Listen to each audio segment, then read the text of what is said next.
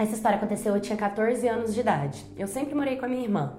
E assim, na casa da minha irmã eu fazia de tudo. Eu lavava, fazia comida, deixava tudo organizado, mas todas as vezes que a minha irmã chegava do trabalho com o meu cunhado, eles se juntavam para falar de mim. Falava que eu era preguiçosa, que eu não ia ser ninguém na vida, que eu não fazia nada, que eu gostava de ficar coçando o dia inteiro em cima do sofá. Isso, de certa forma, me deixava bem magoado, porque eu não tinha direito de falar, né? Quando eu ia me defender, eu sempre estava errado. E o pior é que eu sempre fui a ovelha negra da família. Eu não sei porquê, mas os meus tios, os meus primos, as minhas irmãs, todo mundo me olha diferente e fala que eu não vou ser ninguém na vida, que eu nunca vou conquistar nada, que eu nunca vou conseguir nada. E me dá uma vontade de desistir de tudo e realmente não prestar para fazer jus à causa, sabe? Mas por eu ser sempre a maltratada, a humilhada, a ovelha negra, eu sempre me mantive muito isolada. E acabou que eu conheci um cara. Comecei a ter um relacionamento com ele, só que às escondidas. Ele, casado. Pois é. Tive relacionamento com ele três anos.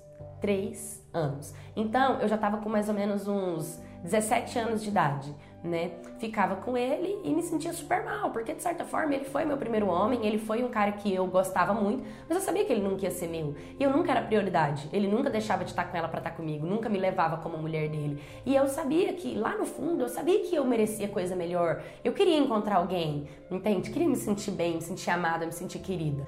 Eu, independente de qualquer coisa, eu sempre tive assim um pezinho em Deus, assim, sabe? Sempre acreditei muito nele, sempre orei, sempre pedi para Deus para colocar pessoas boas na minha vida, me tirar da situação que eu vivia, enfim. Eu lembro que eu fui dormir e aí uma prima minha falou assim: "Vamos lá em casa comigo", tal, e tipo a gente morava no mesmo bairro, eram que uns quatro quarteirões, né, a casa dela. Falei: "Vamos", só que já era uma hora da manhã, eu nem queria ir. Ela falou: "Vamos comigo, não quero ir sozinha", tal. Falei: "Beleza". A gente foi. Só que lá na casa da minha prima, os pais dela são muito rígidos, então eu não podia entrar. Então eu fiquei lá no portão do lado de fora esperando ela ir pegar umas roupas porque ela queria dormir na minha casa. E ela entrou. E nisso veio dois rapazinhos, mais ou menos da minha idade, assim, sabe? Muito gatinhos. E eles começaram a conversar, pediram o Facebook, eu passei o Facebook, papo vai, papo vem, minha prima veio, a gente foi embora pra casa. Ele me adicionou no Facebook, a gente começou a conversar. Conversa vai, conversa vem ele me tratando super bem, sabe? E eu, como eu disse, já tava debilitada, então eu tava muito feliz de alguém estar me vendo com os olhos que ele me via, declarando como tava declarando, porque eu não tinha isso, eu não tinha esse amor de ninguém, nem do cara que eu me envolvia, entendeu? Aí ele foi e me chamou para sair. Só que, tipo, ele ficou me enrolando a noite inteira, tava marcado, tipo, pra sete da noite. Deu sete, deu oito, deu nove, e, tipo, parece que ele tava enrolando, não sei o que que tava acontecendo, ele não, não queria sair ali na hora. Quando eram umas 11 horas da noite, sabe? Tipo, 11 e pouco da noite, ele falou, vem, vamos se ver e tal. Eu falei, pô, agora tá tarde, eu tô deitada. Aí ele começou a insistir, por favor, vem, aquele dia a gente se viu uma hora da manhã, qual que é o problema? Eu tava ocupado, por isso que eu não te vi, poxa, queria tanto te abraçar, queria tanto estar perto de você e tal, não sei o quê. E cara, eu falei, ai, tá bom. Levantei escondido da minha irmã e fui encontrar com ele. A gente foi lá pra porta da casa dele. E a gente sentou lá e começamos a, bater papo. Papo vai, papo vem, me abraçou, sabe? De certa forma eu tava me sentindo bem ali, tava me sentindo amada, tava me sentindo querida. Ele pegou e falou, vamos entrar. Eu fiquei um pouco assim, tá, mas a gente já tava se pegando. Eu falei, ah, né? Tá bom, vamos. Eu entrei pra casa dele. E aí a gente foi pro quarto dele. E no quarto dele a gente começou a se pegar. E ele o tempo inteiro falando: não grita, minha mãe tá em casa, não, não grita, não fala nada. E eu bem quietinha ali. E a gente começou a ficar.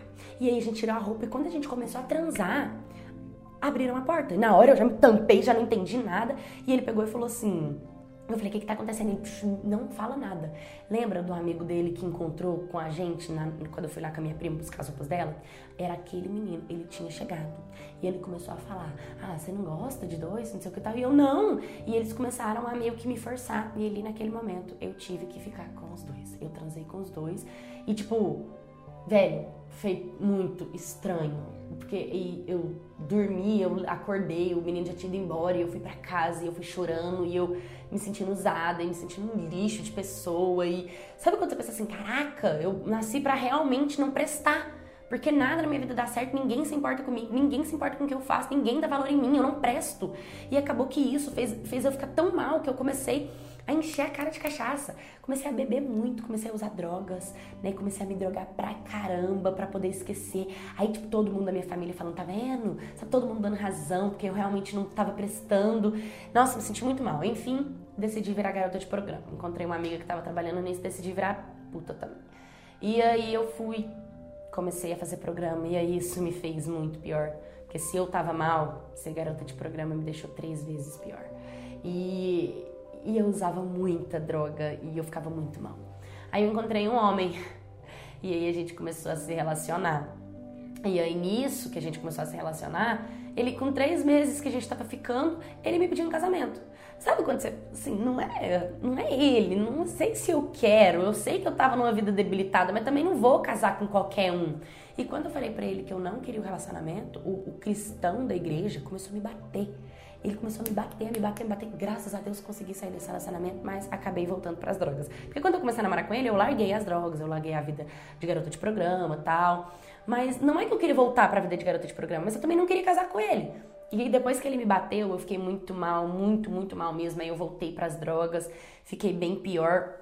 Enfim, depois disso, hoje eu tô tentando me curar para ser sincera, eu não sou mais garota de, de, programa. Hoje eu trabalho, né? Sou vendedora de uma loja, eu não uso mais drogas, eu me controlo, eu não tenho vergonha do meu passado, foi o que aconteceu.